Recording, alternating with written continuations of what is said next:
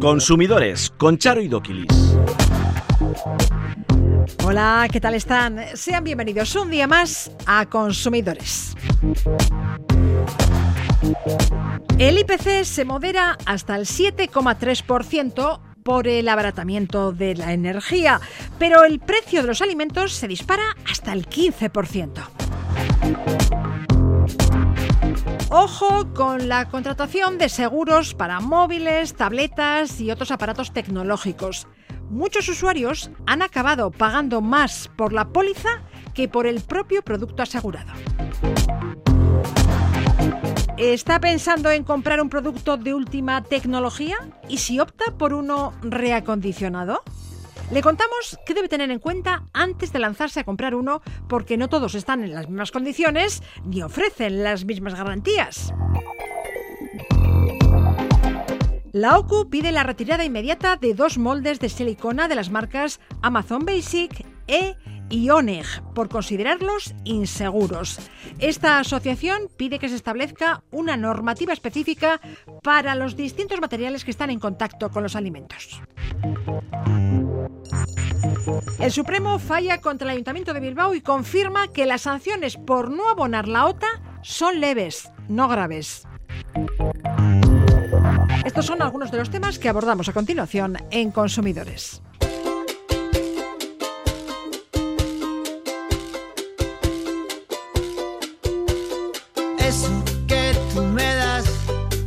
Mucho más de lo que pido.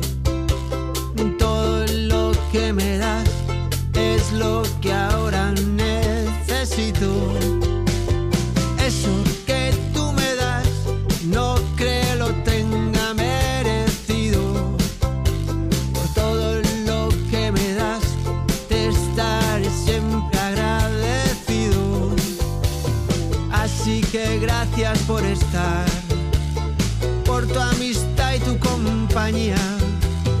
Eres lo, lo mejor que me ha dado la vida. El próximo viernes 25 de noviembre es el Black Friday y el lunes 28 el Cyber Monday. Los días en los que los principales comercios hacen descuentos especiales a pocas semanas del pico de ventas más importante del año, la Navidad. ¿Merece la pena comprar durante las promociones del Black Friday y el Cyber Monday? Se lo preguntamos a Arancha López, asesora jurídica de CACUP, la Asociación Vasca de Consumidores y Usuarios. Arancha, ¿qué tal? Hola. La Organización de Consumidores y Usuarios lleva años monitorizando los precios de los establecimientos más conocidos por sus rebajas de Black Friday y comprobando que en realidad no siempre se aplican descuentos bajo esta denominación. ¿eh? ¡Qué sorpresa! ¿Verdad? ¿Nos ha sorprendido? Pues no, o sea, a mí la verdad es que no me sorprende. De hecho, eh, bueno, mm, hay muchos que piensan y que, que mm, días antes se elevan un poco los precios para luego eh, vendernos un descuento interesante y pensar que hemos hecho la compra del año.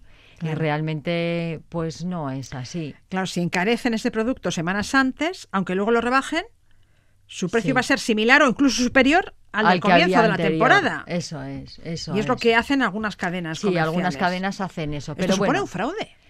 Eh, ¿No es un fraude? eh, Bueno, a ver, eh, el precio de venta público es libre.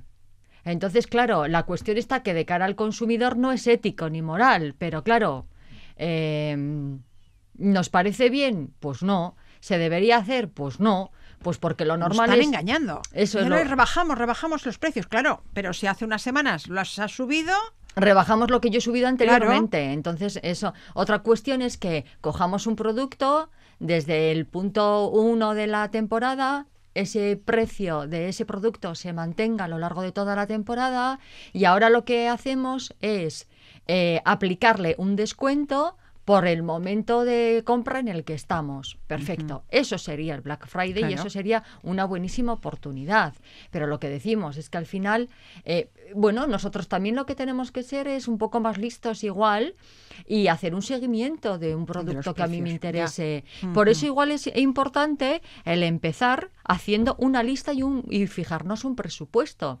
Si yo tengo una necesidad, que no es, vamos, eh, vamos de, de- Peritoria, de sí. eso es, de hoy para mañana y me puedo permitir el lujo, de esperar un poco y esa necesidad taparla con algo que puede que me salga más económico con las compras del Black Friday y del Cyber Monday, perfecto, muy bien. Bien. Entonces, hago el seguimiento del producto, miro en diferentes páginas, miro en diferentes tiendas eh, a pie de calle y donde yo encuentre ese producto cubre mis necesidades, que se ajusta a mi presupuesto, etcétera, etcétera, comprarlo. Y si me aprovecho del Black Friday, genial. Eso es una buena compra, Pero si realmente necesito ese artículo. claro. Si no estoy malgastando. claro. O sea, miremos por donde lo miremos, no tenemos excusa ninguna. Todo lo que nos salga, eh, lo que compremos como capricho, eso, desde mi punto de vista, es malgastar. ¿De acuerdo?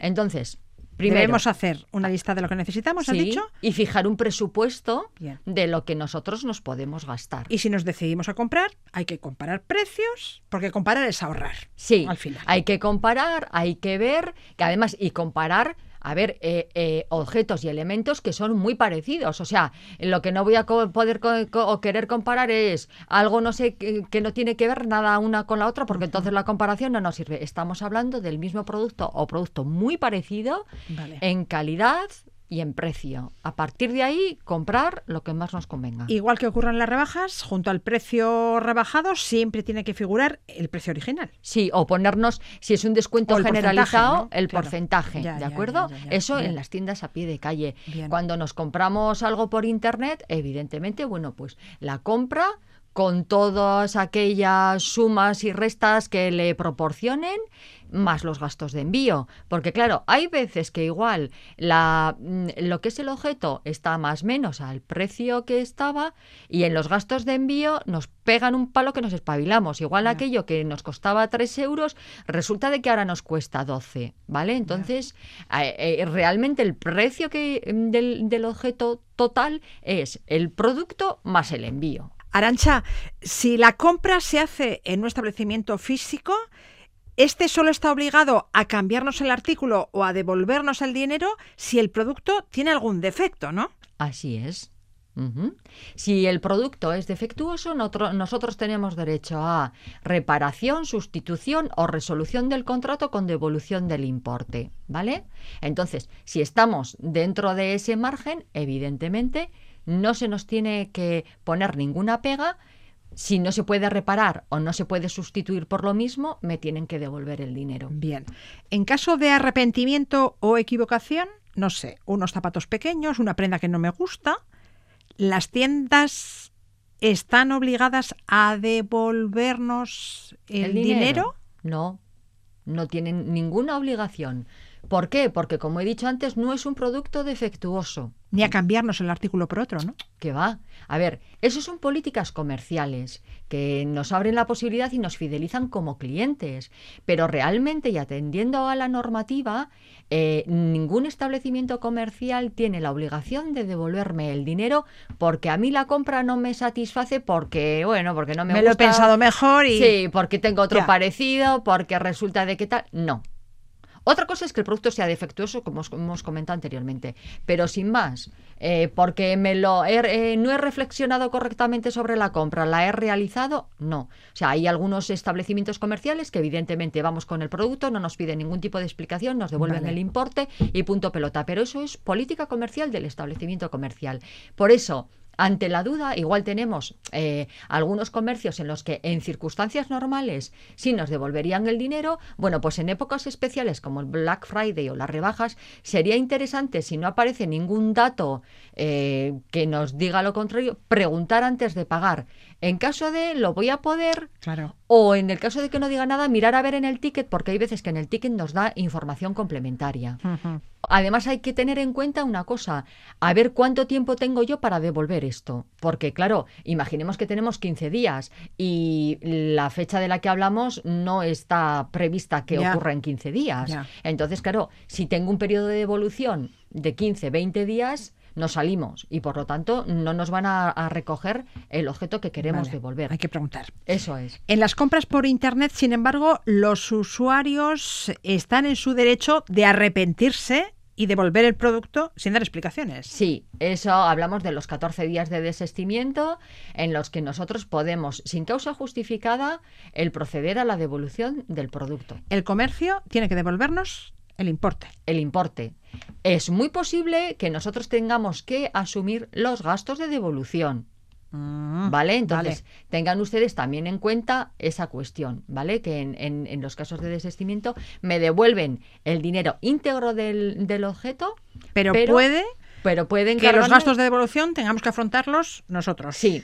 Y a la hora de la compra, la empresa en Internet nos tiene que hacer conocedores, explicarnos de qué es el derecho de desestimiento y cómo ejercerlo. Incluso hay muchos que eh, nos cuelgan un formulario para desistir. Entonces, bueno, pues hay que seguir las instrucciones para desistir de él. Si, hubiera, si eh, no se diera el caso de que la empresa no nos dice que tenemos 14 días para desistir, este plazo de 14 días se amplía a 12 meses. Vale. Entonces, eh, bueno, ojo a visor. En el caso de que ustedes compren por Internet, eh, echen la vista atrás o el oído atrás de alguno de nuestros programas anteriores en las que no se debe de comprar en cualquier sitio. Vayan ustedes hasta el final de la página, vean la legalidad de la empresa, vean sus condiciones de compra y a partir de ahí podemos comprar, ¿de acuerdo? No hagamos caso a ningún link que nos entre por ahí extraño. Y ahora que hablamos de compras online, antes de realizar el pedido es importante comprobar que la tienda escogida realiza envíos aquí, conocer los gastos de envío, consultar si hay otros gastos adicionales de aduanas o similares y saber cuándo voy a recibir yo ese paquete. Ese paquete, efectivamente. Eh, claro, es una época también muy jugosa para todos estos temas problemáticas de fraudes de phishing y tal y cual. Entonces, eh, no hagan la compra con cualquier wifi por ahí a lo loco, que me estoy esperando al autobús y, hijo, pues es que no sé qué hacer, requiera, me compro, no es que... No, vayan ustedes en su wifi protegido de su casita y realicen la compra, ¿de acuerdo? En páginas, eh, como hemos dicho, seguras. Recuerden también que el comercio local se ha digitalizado. Si no quieren acudir a la tienda física, visiten los establecimientos virtuales de los comercios de nuestros pueblos y ciudades, que allí están. Sí, a ver, efectivamente. Eh, y de hecho, a ver, antes el, Black Friday o el Cyber Monday, eh, bueno, el Cyber Monday es a través de Internet exclusivamente, pero el Black Friday eh, parece que solo lo hacían las grandes cadenas o las ventas por Internet. Sin embargo, hoy en día el pequeño comercio se ha unido también a esta cuestión. evidentemente, igual el bueno, seguramente serán los más honestos. quizás no puedan eh, con porcentajes tan importantes de descuento como las grandes cadenas.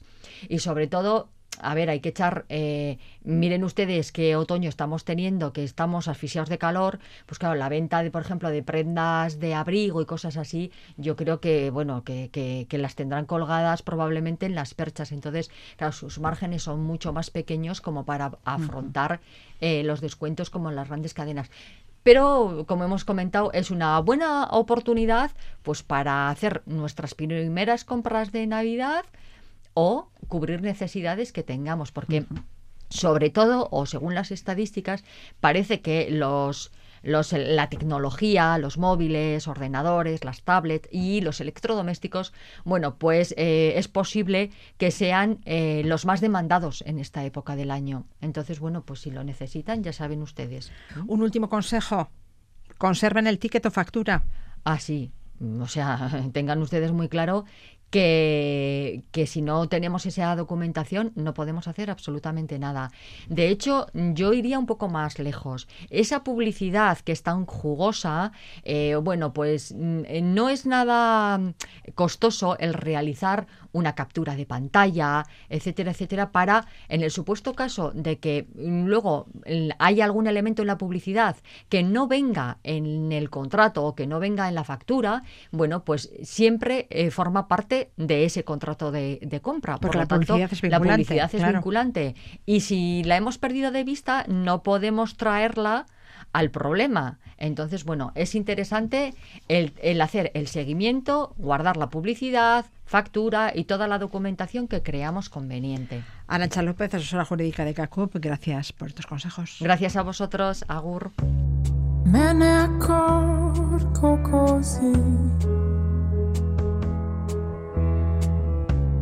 Da un sospiro a colazione. Non mi piace sia tu il centro di me. Niente mi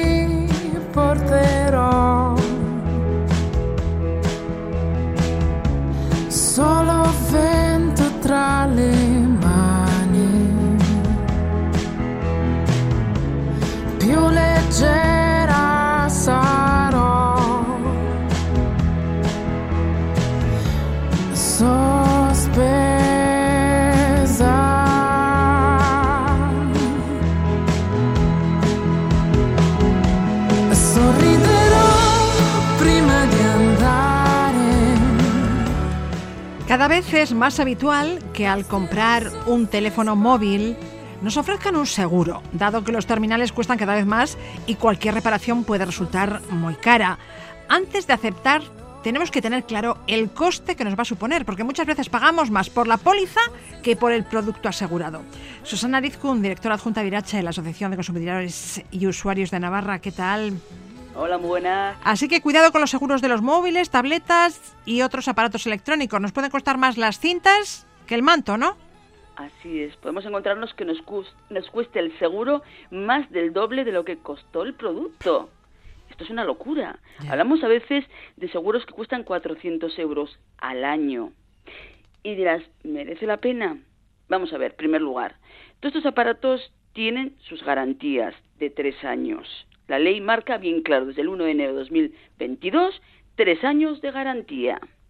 Segundo lugar, eh, vamos a ver, cuando yo me encuentro que voy a comprar un móvil y me ofrecen la posibilidad de un seguro, en el momento no se nos ocurra firmar en la pantalla electrónica que aceptamos ese seguro. Lo que hay que hacer es mirar despacio las condiciones, el contrato que vamos a firmar, por cuánto tiempo, si hay prórroga automática o no la hay, qué coberturas tiene y qué me va a costar realmente y valorarlo despacio. Y no en el momento lo acepto y luego me encuentro que pasado al mes siguiente me están cobrando 20 euros y 20 y 20 cada mes y la gente te viene preguntando ¿Y esto qué es?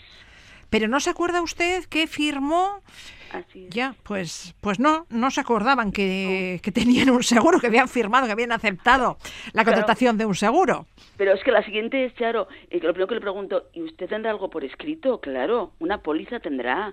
Yo no tengo nada. O sea, usted tiene una obligación de pagar y no tiene ninguna documentación que refleja lo que le va a cubrir. Pero vamos a ver, si suscribes un seguro tendrán que informarte y tendrán que darte por escrito las condiciones de ese seguro, ¿no? Así es. Y muchas no lo están dando. La prueba es que si no, el ciudadano no te vendría a ir diciendo no sé por qué estoy pagando 20 euros o 30 euros al mes y no me están aclarando para qué y no va a hacer uso de ello porque no tiene ni idea ni de lo que está hablando tampoco. Ya. ¿eh? Te diré también que hay casos muy variados. Hay unos que te dicen, mira, eh, compré el teléfono, el consumidor sí que dice que le, dijeron que tenía un seguro, un seguro que el primer mes era gratuito y que luego le iban a cobrar. ¿Para qué? Para robo, defecto, rotura de móvil, vale. Dice, pasado el mes me he quedado de, de baja y a partir de ahí me he encontrado con trabas. Trabas son pues que hay un teléfono de contacto para la baja, imposible coger. Un correo electrónico que no responde. Una solicitud que a lo mejor llamas y te dicen en 24 horas le contestaremos algo y no le dicen nada. Y todos sabemos que si al mes no lo has dado de baja, pues te lo van a cobrar y cobrar y cobrar. Claro, claro. Y durante todo un año. Claro. Así es. claro. Mínimo un año, salvo que hayas pactado alguna otra cosa también añadida, Ya, que no ya, lo sabe el consumidor, claro. Ya. Y me contabas que estos casos se están dando especialmente cuando la aseguradora no coincide con la empresa vendedora. Tú llamas al establecimiento donde has comprado el aparato electrónico y donde has firmado el seguro y se lavan las manos. Te dicen que el seguro es un asunto de otra entidad. Sí, así es. Y cuando tú quieres dar parte, pues eh, llega un momento que el consumidor dice, ¿y a dónde doy parte? ¿A la compañía de seguros? ¿Al que me lo vendió? Si es que no tengo ni documentación además. O sea que es que se convierte en algo que dices, pero vamos a ver, ¿dónde estamos entrando, señores? Piensen un poquito despacio. Yo vuelvo a repetir lo mismo. Yo he comprado un móvil, una tablet, un aparato electrónico, vale. le ofrezco un seguro para que le cubra, porque es que además lo hacen continuamente, ya lo estamos viendo. Mm, bueno, vamos a ver. Yo le compro la tablet y el seguro, deme una copia de ello, que me lo voy a mirar despacio si me interesa o no. Si te dicen, es que hay que hacerlo a la vez, no mire, yo a la vez no voy a hacer nada porque tengo que mirármelo despacio y valorar qué es lo que me cubre con respecto a mi garantía que tengo ya de tres años para ver la diferencia y a la vez por cuánto tiempo y qué responsabilidad tengo con relación a ello y qué coste económico. Y, si lo, y si no lo hacemos así, nos encontramos lo que está pasando, que el ciudadano acaba firmando en una pantalla electrónica, que no tiene papeles luego del seguro, que no sabe cómo actuar y luego se encuentra con que tiene que dar parte de algo y no sabe si al fabricante, a la compañía de seguros o entre unos y otros, cada uno pasa la pelota al vecino y la realidad es que el consumidor se encuentra totalmente indefenso. Y entonces los afectados se dirigen a Irache. Gracias a vuestra intermediación se están anulando las pólizas, pero es probable que haya muchas personas que estén pagando mes a mes por un seguro de un móvil o una tableta sin saberlo. Hay que revisar las cuentas bancarias, ¿verdad? Totalmente de acuerdo. El tema es, como dices, que los que nos vienen a Irache nos movemos nosotros con el tema, demostramos que existe una falta de información al consumidor que tiene derecho a tenerlo, también solicitamos una copia del documento firmado, a ver qué es lo que hay, y a partir de ahí, pues oye, pues se arregla la cosa. Se anula el seguro y no pasa nada. Pero como dices, la cantidad de ciudadanos que están en este momento pagando una póliza y que no saben cómo actuar, también. Entonces yo les animo a que vayan a acciones de consumidores a hacer las reclamaciones. Y segundo lugar, vuelvo a repetir, antes de firmarlo, leerlo despacio y ante la duda, no firmar nada y guardarlo, leerlo en casa con tranquilidad. Y si no entendemos, que alguien nos asesore, nos eche una mano, nos oriente, pero no firmar en barbecho algo que te compromete, hay una responsabilidad por parte tuya y que tú no tienes documentación de todo ello. Vale.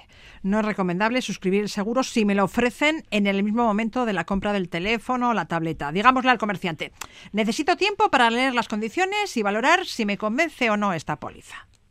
Así es. También te diré que hay muchas pólizas que limitan el número de reclamaciones al año o el importe de la reparación. Por eso te, digo que aquí es que hay que mirarla despacio. es que no es todas iguales. Que no, que no, señores. De iguales nada. Que cuántas veces nos encontramos con que he hecho un seguro y llegado el momento me dicen que no cubre. Entonces, ¿para qué he hecho ese seguro? Pero claro, hay que mirarlo despacio para ver qué cobertura tiene, si cubre el robo, si cubre el hurto, qué es lo que cubre, si a lo mejor una caída, eh, yo qué sé, que se te ha caído, por ejemplo, en un charco, no te cubra porque el agua no cubre. O sea, todo ese tipo de cosas hay que mirarlas despacio. Y recordemos que todos los artículos eh, tienen una garantía de tres años. Todos los bienes de consumo tenemos una garantía de tres años. Y lógicamente un móvil, una tablet, un aparato electrónico son bienes de consumo y desde enero del 2022 nuestra garantía es de tres años. Valoremos entonces si nos compensa o no contratar una póliza de seguro. Susana Rizkun, codirectora de Irache, gracias por estos consejos y buen fin de semana. De nada, hasta luego.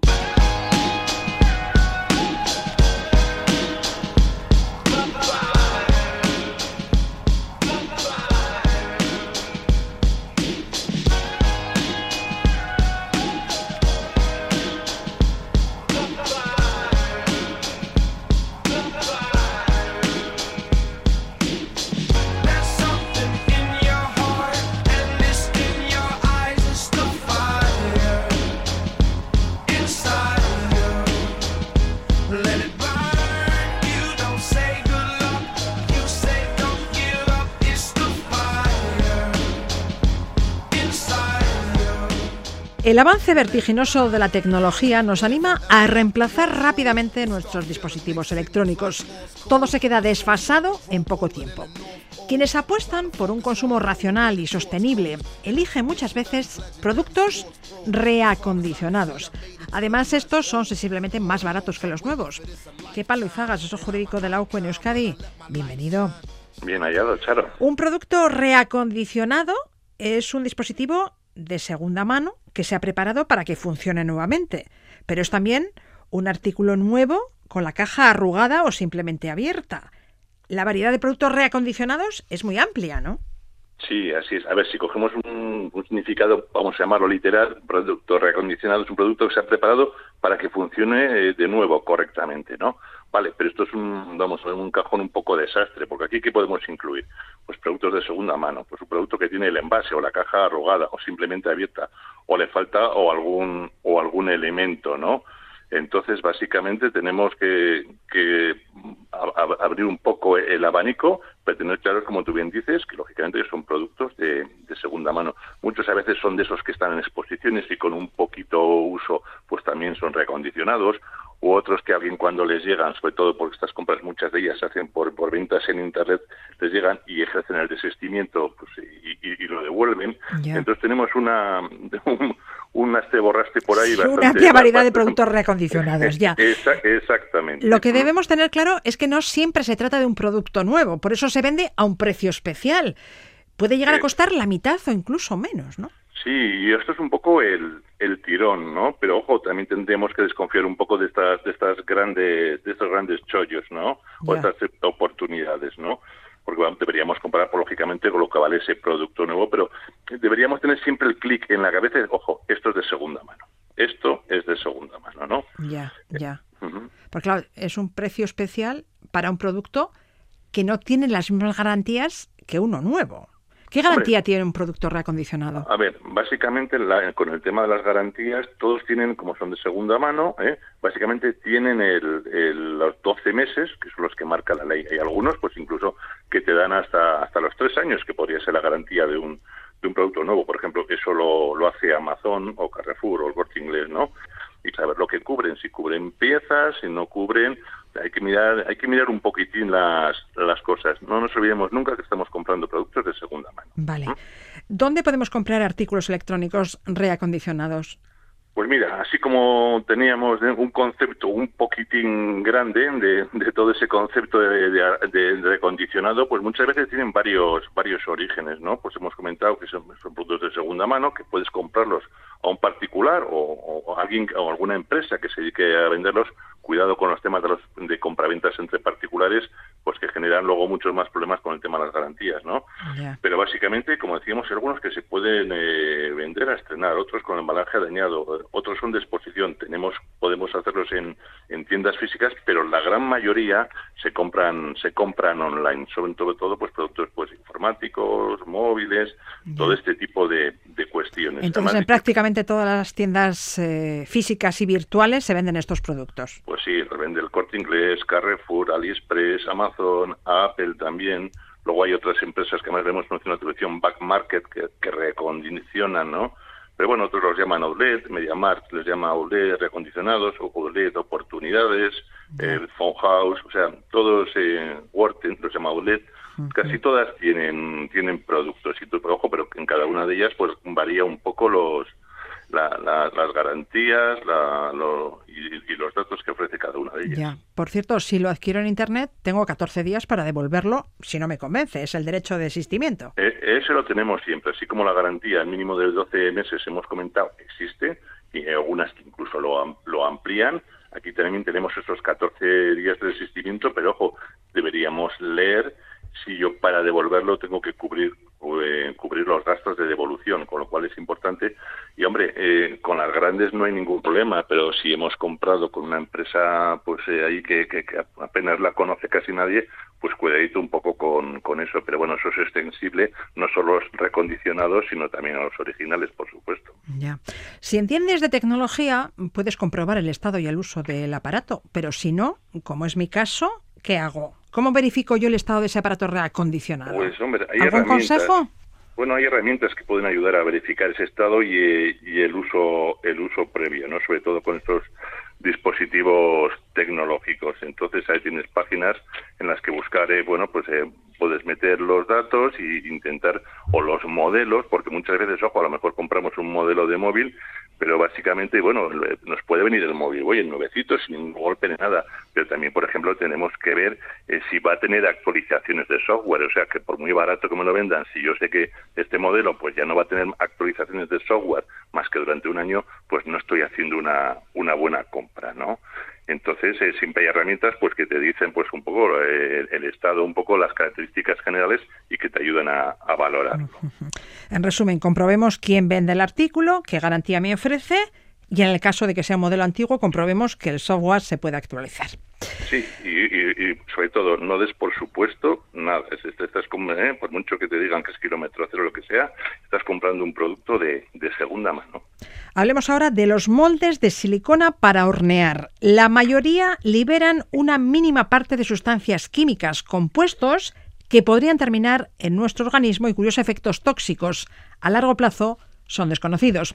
La OCU ha realizado recientemente un análisis comparativo de 23 moldes de silicona que se venden en tiendas físicas y plataformas online, y ese es el resultado. La mayoría de los moldes desprenden pequeñas proporciones de sustancias químicas. Así es, es lo que se llama un poco la, migración.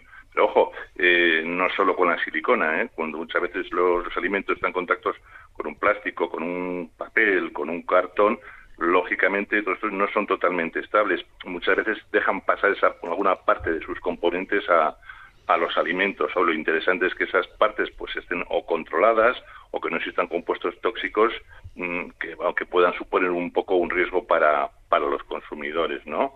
Hay que valorar si son inocuos o no. Entonces, como tú bien dices, hemos cogido 23 moldes de silicona y básicamente, pues mira, eh, solo cuatro son estables y seguros, en nueve... Solo cuatro son seguros. son seguros. En nueve se observa alguna sustancia peligrosa que a baja concentración o concentración de sustancias volátiles pues no, no, no es muy elevada. ¿no? Aquí siempre recomendamos que no se haga un uso muy prolongado de estos tipos de móviles, digo de móviles de, de, moldes de silicona, pues porque evidentemente no nos dan ciertas garantías. ¿no? Por ejemplo, hay dos moldes que están fuera de normas, que son el Amazon Basic, que es un paquete de un pack para hacer 12 mandarinas individuales, que vale 5,55 y un EONEG que se compra en Amazon, que son dos bandejas para, para cuatro para cuatro magdalenas, ¿no? Entonces, el problema es que nosotros dices, bueno, ¿cómo hemos llegado a esto? Pues hemos hecho un test de, migración, es decir, ¿qué pasa de la silicona a, las magdalenas que, que, hacemos en este caso, ¿no? Pues en cada molde pues hemos puesto un simulante, básicamente eh, pues como podría ser el contenido de, de, un alimento graso para hacer unas magdalenas, lo hemos dejado a 100 grados durante 8 horas y luego hemos eh, analizado esas sustancias que han pasado del molde, pues en este caso al producto asimilado. Lo hemos repetido tres veces y vamos a ver, y pues, pues eh, básicamente hemos encontrado pues que había fragmentos y compuestos de mm, siloxano, eh, procedentes de la fabricación de los moldes. Sustancias que ingeridas en pequeñas cantidades probablemente no representen un peligro para la salud, o sí, porque no se han hecho estudios al respecto, ¿no? No, así es. Y esa es una de las, eh, de las cuestiones que nosotros pedimos a la, a la Agencia Española de Seguridad y a la a ESAN, básicamente, para empezar, la retirada de esos dos productos que habíamos comentado y, sobre todo, que se realicen más investigaciones sobre la toxicidad. Esas sustancias químicas, sobre todo con la silicona, que no están muy, muy controladas, y ojo, y una vez tener estos informes, pues poner normativas específicas pues para cada tipo de, de material, pues para que evidentemente no haya una migración a los alimentos que luego tomamos. ¿Y recomendáis usar los moldes de silicona de vez en cuando? Exactamente, hombre. Eh, luego hay otras garantías un poco de sentido común que deberíamos adoptar, pues comprobar que el molde puede utilizarse en horno, porque básicamente es con el calor cuando sueltan las migraciones, las sustancias, ¿no? Seguir las recomendaciones del fabricante, pues lógicamente, pues generalmente que no use el grill, lejos de las paredes del horno, no utilizar cuchillos, lavarlo con detergente suave. Y básicamente hay un remedio, entre comillas, casero, que es hacer una especie de limpia inicial antes de estrenarlo, ¿no? Claro, porque en el primer uso es cuando previsiblemente se desprenden más sustancias del molde. Sí, pero así como cuando compramos una sartén o un cazo, nos dice, primero antes de usarlo, limpiarlo con agua, ta, ta, ta, no sé, pues, esas cosas hacemos, pues más deberíamos hacer cuando tenemos unos, unos moldes de, de silicona. ¿Y qué podemos hacer?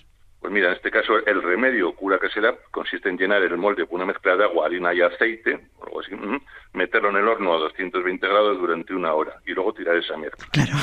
Porque así ya, eso, lógicamente, allá la, las sustancias o los eh, productos iniciales, sustancias químicas, evidentemente, pues bueno, las que vayan a, con, con la inauguración del molde, pues ya, ya han salido. Qué palo y zagas eso jurídico de la OCU. Gracias y buen fin de semana. Igualmente. consumidores@eitv.eus.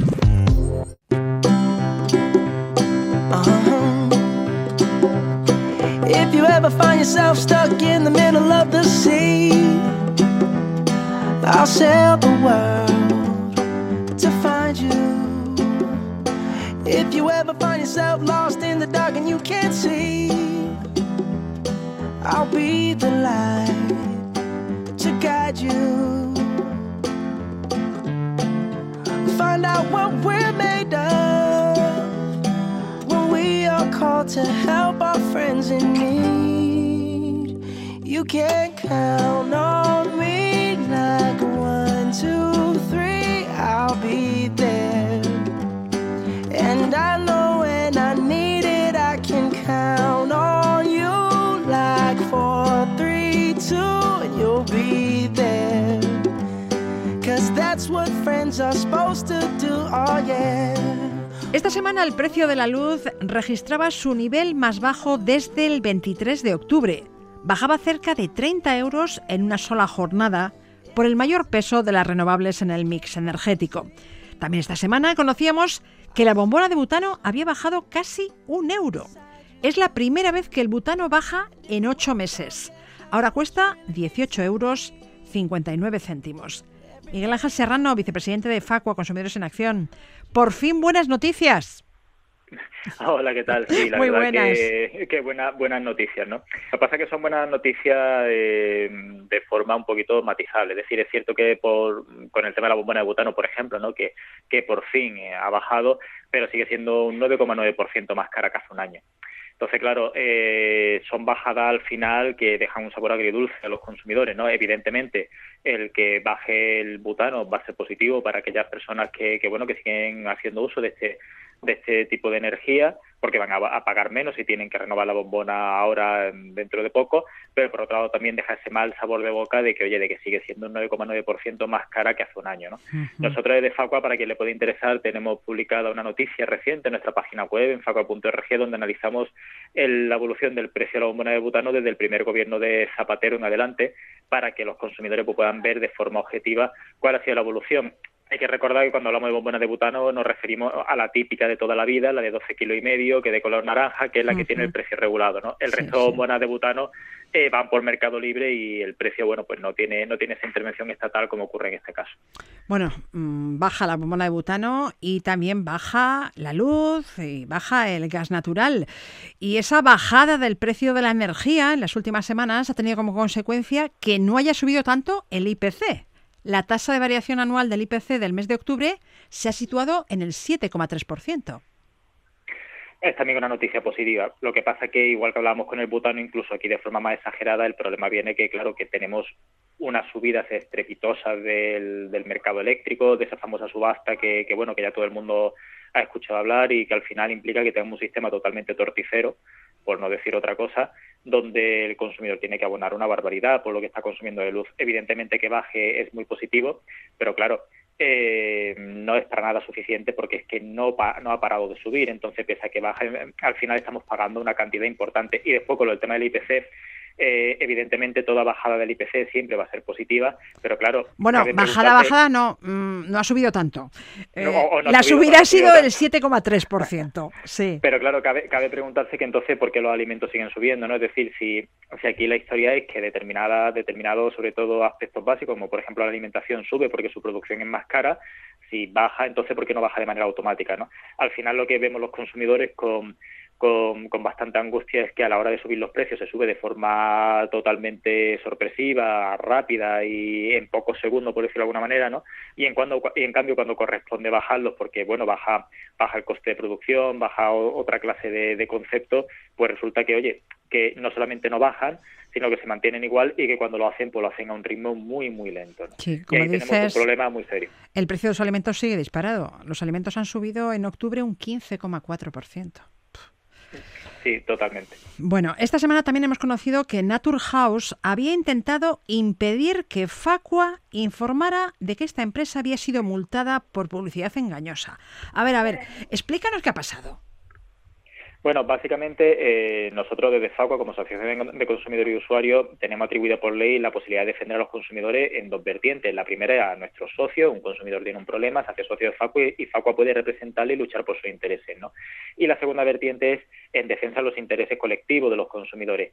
En este sentido, desde FACO detectamos una publicidad que, bueno, que era sobre el tema de adelgazamiento de Naturhaus, que, que evidentemente tenía carácter engañosa y contraria a la legislación, y procedimos a denunciarla en este caso ante la Autoridad de Consumo de, Cataluña. Naturhaus anunciaba un pack de productos milagrosos, que todo aquel que los tomaba perdía dos kilos en dos días. Efectivamente. Mm, algo además que, hay que decir aquí que puede ser especialmente peligroso porque la pérdida de peso va asociada directamente a la salud y todo lo que pueda repercutir en la salud del consumidor pues, mm, puede ser especialmente especialmente peligroso. ¿no?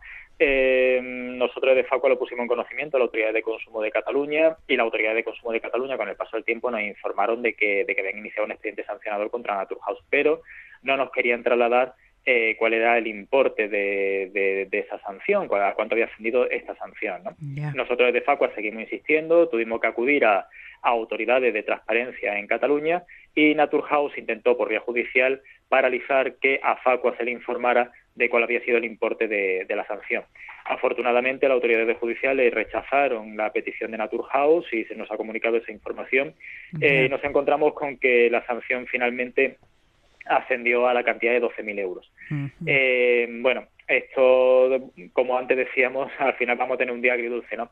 Es un poco agridulce porque evidentemente 12.000 euros para cualquier persona que, que, nos esté escuchando es una cantidad importante, pero para una empresa como Naturhaus eh, muy probablemente ni siquiera llegue a equilibrar los beneficios eh, que hayan podido obtener precisamente con esta campaña tan agresiva y que evidentemente pues, pues era contraria al ordenamiento jurídico vigente porque si no no habrían sido sancionados, ¿no? Yo entiendo a Naturhaus, la divulgación de una información desfavorable le puede causar un perjuicio notable, pero ¿qué hay de los derechos de los consumidores a ser informados de una mala práctica comercial? Efectivamente, nosotros desde FACO consideramos que es esencial que los consumidores tengan a su disposición eh, esta información para saber realmente con quién está interactuando en el mercado. Tan sencillo como eso, decir, oye, yo tengo en el mercado una serie de empresas con las que puedo contratar una serie de bienes y servicios, la adquisición de unos bienes y la prestación de una serie de servicios, y quiero saber cómo se comportan. Y, algo tan básico como es que mm, una empresa que haya incumplido la administración pública, que estamos hablando de, la administración pública, no de otra cosa, le, le, imponga una sanción precisamente por haber incumplido, lo lógico es que los consumidores sepan primero de la existencia de esa sanción y segundo de la cuantía y de los motivos por los que ha venido impuesta esa sanción.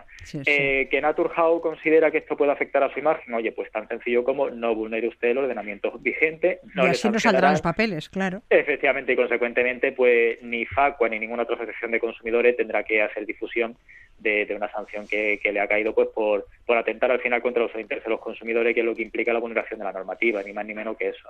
Al final, el Tribunal Superior de Justicia de Cataluña denegó la pretensión de Naturhaus y habéis podido publicar la Y hablamos ahora de la obligación que tienen las empresas prestadoras de carácter básico de disponer de un teléfono de atención al consumidor gratuito. Ahí incluimos a las suministradoras de agua, gas, electricidad, bancos, seguros, correos, transporte aéreo, ferroviario, por carretera. Facua lleva años denunciando a las empresas que incumplen la ley. Es una de las peleas de Facua y parece que las denuncias surtan efecto, ¿no? Parece que, surge, que surten efecto, que de las más de 20 empresas que denunciamos, de momento solamente cuatro siguen incumpliendo y por supuesto pues hemos vuelto a denunciarlas para ver si se dan por aludidas y tanto las empresas como la administración para que haga algo y les obligue eh, a cumplir la normativa, que de lo que se trata. Todos tenemos que cumplir la norma, que para eso están, y las empresas no deben ser una excepción, y menos además en algo tan básico como es el disponer de un teléfono gratuito, porque es que al final los teléfonos de atención al cliente son el primer medio de contacto que el consumidor ante cualquier clase de problema tiene con la empresa. Dificultar ese primer contacto mm, es una auténtica barbaridad, no tiene encaje y nunca de ninguna forma debería ser permitido ni por ninguna autoridad ni, ni por nadie. ¿Nos recuerdas qué empresas deben disponer de un teléfono gratuito de atención al cliente? Pues eh, todas aquellas que, que, son de, como decía, de servicio, de servicio básico y esencial, que según la normativa eh, serían las que tienen suministro de agua, gas, electricidad, servicios financieros y de seguros, postales, transporte aéreo, ferroviario y por carretera, protección de la salud, saneamiento y residuos, eh, así como otros que bueno que legalmente pudieran determinarse la normativa específica que regulara pues, el sector empresarial concreto no como puede verse es una lista bastante amplia podría ser más amplia pero bueno, es una lista bastante amplia y desde luego la modificación de la norma que se llevó a cabo en su momento, pues por parte del Ministerio de Consumo ha sido un salto positivo, mejorable pero positivo y en ese sentido, pues desde FACOA, como no puede ser otra forma, como Asociación de Consumidores vamos a exigir que se cumpla eh, con toda la de la ley, nunca mejor dicho. La ley obliga a esas empresas de servicios básicos de interés general a facilitar teléfonos sin coste. Recuérdenlo. Miguel Ángel Serrano, vicepresidente de FACO Consumidores en Acción, mil gracias por atendernos. Muchísimas gracias a vosotros. Un saludo.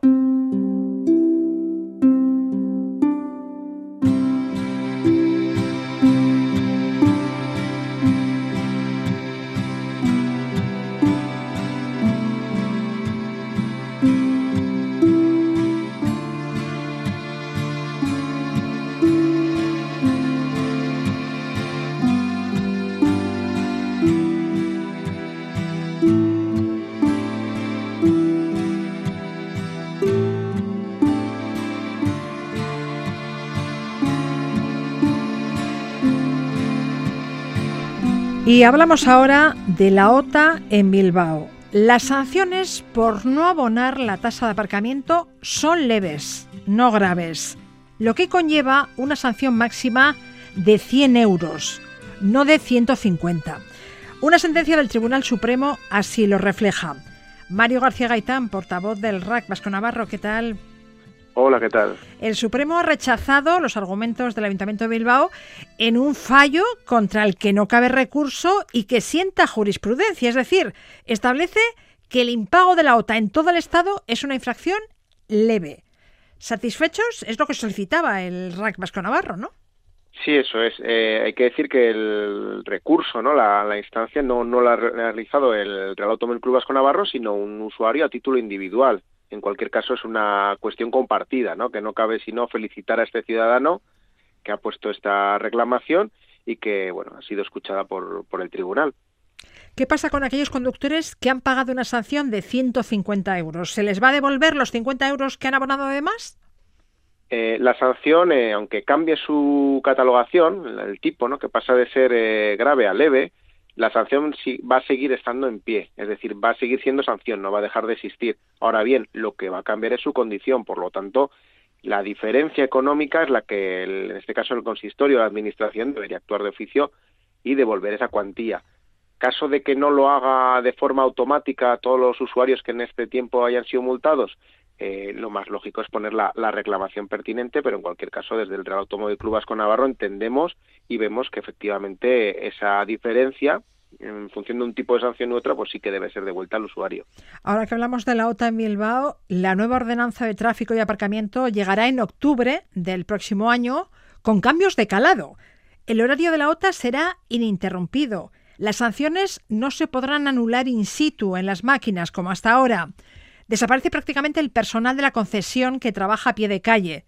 Los empleados de la empresa concesionaria trabajarán en automóvil, aunque seguiremos viendo a algún otero en labores de asesoramiento e información a los conductores que tengan cualquier duda a la hora de estacionar. Se crea un total de 10 distintivos diferentes de OTA en función de la actividad o vehículos utilizados. ¿Qué opináis de la nueva OTA de Bilbao? Bueno, ya en su momento, cuando se anunciaron estos cambios, ya el Real Automóvil Club Vasco Navarro fue muy crítico con, con estas novedades que traía el nuevo sistema de OTA da la sensación de que parece que pierden ¿no? la finalidad de, lo que es un estacionamiento regulado en superficie, de lo que es la OTA, que lo que nosotros entendemos es que lo que debe favorecer se, se cobra por estacionar para favorecer la rotación de vehículos, el que no esté un vehículo aparcado sin movimiento durante un periodo largo en aquellos lugares en los que hay falta de plazas para una gran demanda de usuarios. Entonces se favorece esa rotación. Eh, vemos que tenía más eh, parecido con un sistema recaudatorio por alguna de las cuestiones, ¿no? Y, precisamente estaba eh, relacionado con el tema anterior. ¿Por qué el Real Automóvil Club Vasco Navarra ha sido tan crítico? Bueno, por estas cuestiones que precisamente has comentado ahora, eh, da la sensación de que se establecen dificultades al usuario a la hora de abonar la OTA y sobre todo a las personas más mayores y que no es coherente con esto que decíamos, ¿no? De favorecer esa rotación. El sistema con horario ininterrumpido, por ejemplo, era el primer aspecto que comentabas, eh, ya no favorece esa alta demanda, porque la demanda de aparcamiento no es a todas horas, sino en unas horas concretas. En el momento de mediodía en el que las personas van a comer, en los lugares de, trabajo principalmente, la alta demanda de plazas desaparece, por lo tanto carece de sentido ese horario ininterrumpido desde ese punto de vista. El hecho de que no se pueda anular la sanción en situ ya establece una barrera, ¿no? La llamada brecha digital a la cual todas las personas no pueden acceder con misma facilidad, sobre todo las personas mayores que tienen más dificultad para acceder a los sistemas digitales o incluso Internet, pese a que sí que pueden ser conductores. El hecho de que el personal desaparezca a pie de calle prácticamente por completo también es perder un referente, aunque pueda haber unos pocos, ya no es esa figura que está en la calle la cual el usuario podía acudir, ¿no? Eh, para ver qué sucede con una sanción, para qué tipo de tarifa debe abonar o cualquier otra duda, ¿no? Tras lo dicho, queda claro que nos gusta. ¿Y qué proponéis? ¿Cómo favorecemos la rotación de los vehículos en las plazas en superficie en las zonas donde hay una alta demanda de aparcamiento? Bueno, en sí el Real Automóvil Club Vasco Navarro no está en contra del sistema OTA de una manera genérica, ¿no? Es un sistema que está extendido en muchos municipios.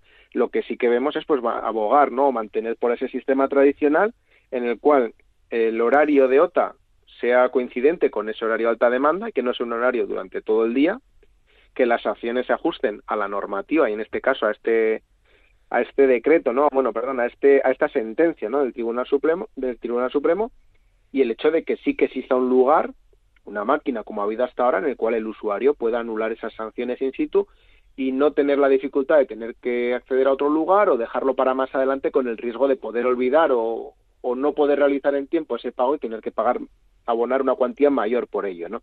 Y por supuesto seguir manteniendo el personal de calle, que es el personal de referencia, y además vemos otro riesgo. Si va a haber menos personas a pie de calle referente, pues quizás lo que hay es una plantilla inferior de trabajadores, ¿no? Es una segunda cuestión, no afecta directamente al automovilista, pero bueno, ahí está esa duda, ¿no?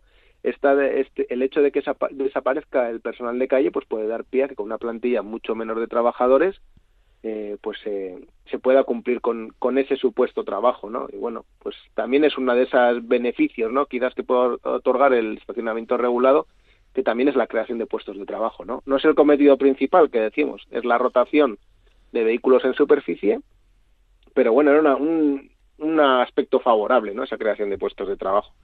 Así que lo dicho, eh, personal a pie de calle, el sistema tradicional, personas de referencia y, y, ajustarse a la normativa y seguir manteniendo los puntos de pago y el formato tradicional. Mario García Gaitán, portavoz del RAC Vesco Navarro, gracias. Nada, gracias, un saludo. Dicen que por las noches nada más se le iban puro llorar. Dicen que no comía nada más se le iban puro tomar. Juran que el mismo cielo se estremecía. Su es Silvia Pérez Cruz Premio Nacional de Músicas Actuales 2022, que actuará el miércoles, jueves y viernes de la próxima semana en el Victoria Eugenia. Con ella les dejamos de Tornaste Arte, Ondo y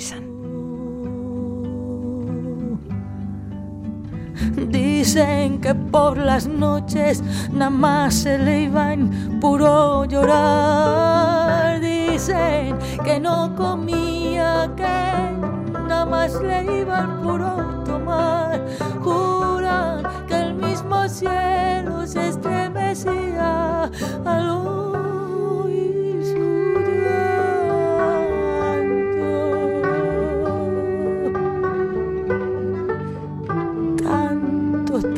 sufrió por ella que hasta la muerte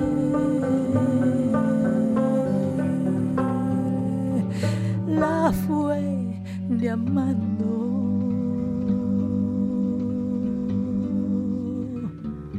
Ay, ay, ay,